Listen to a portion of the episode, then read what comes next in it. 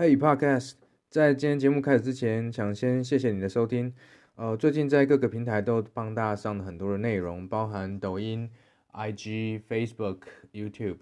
如果你喜欢我的内容，觉得对你有帮助的话，欢迎搜寻 Ethan 刘成浩。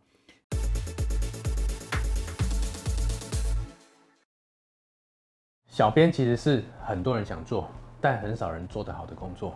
我们在应征小编的时候也是这样，一堆人都想做，可是很少人有实际经验，或者说很少人实际能够把这件事做得很好。嗯，那这是一个心理准备，但绝对不是长期一直登广告就会有效。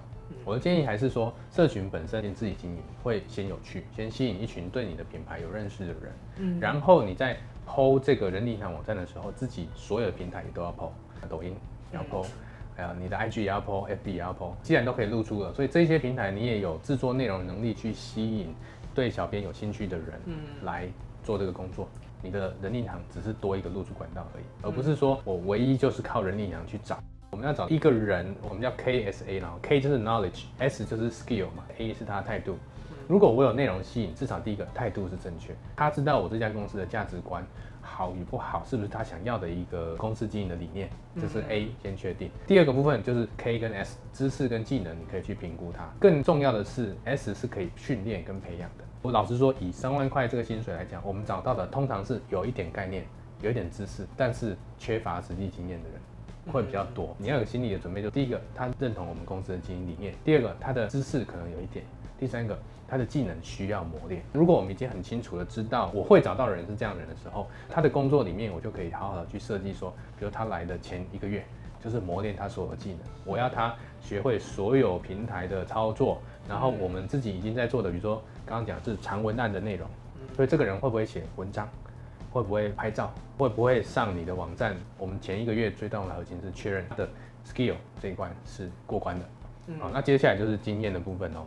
那他能不能在后面的三个月里面去做出我们想要的成效？我在真人的时候，我在人力银行网站都有买了，我在上面会留我个人的 FB。那为什么留我个人的 FB？因为你来，你就会知道你要跟我一起工作嘛。那你就可以先看看，因为我 FB 是每日更新，我出门都会带着摄影师，他就是帮我拍我一天工作的实况。你会知道你跟我工作，然后你就是这样子。那、啊、你可以你再来，就不会有太多那种美好的想象。找工作是这样，公司看你，你也要看公司啊。没有所谓最好的人选，只有适不适合而已。在来之前相互先评估过，那来就是实际谈我要做什么，薪水多少这种很务实的条件，这样是最有效率的方法。啊，如果你看完这支影片，我希望你可以在底下留言告诉我这部影片带给你最大的收获是什么？因为在整个创业的过程之中呢，我想要知道你最大的收获是什么，你面临到什么样的困难，而我可以提供什么样有价值的内容给你。希望你留言给我。谢谢你今天的收听，我相信很多人现在才刚开始听 Podcast，或许你跟我一样是一边听一边工作或做其他的事情。如果你觉得我的内容对你来说有价值，不要忘了订阅并分享给你的朋友。那如果你还想听什么样的内容，也欢迎你留言告诉我。祝你有个美好的一天，拜拜。